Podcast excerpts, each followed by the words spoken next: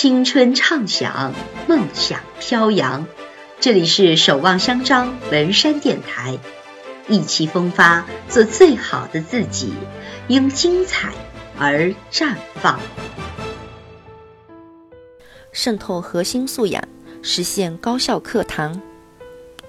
如今，学生的学业负担越来越重，如何实现高效的英语课堂？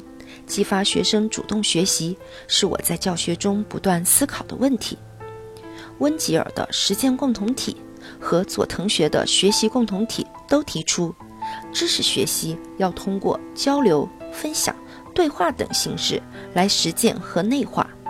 这也就意味着，一堂好课是要有动的活动，要有学生主动学习、互相促进的过程。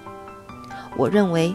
注重情景化教学内容的背景输入，突出语用意识，做好语言铺垫，为最后的输出搭好脚手架，是英语课堂促进学生主动学习必不可少的要素。在高效的课堂中，学生对可视化信息的理解能力、思维的灵活性、逻辑性、批判性和创新性都能得到有效培养。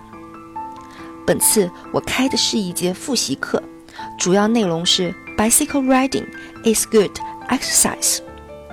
我将从本班学生实际出发，紧扣创新与合作两大模式，通过一系列活动复习巩固本话题重要知识。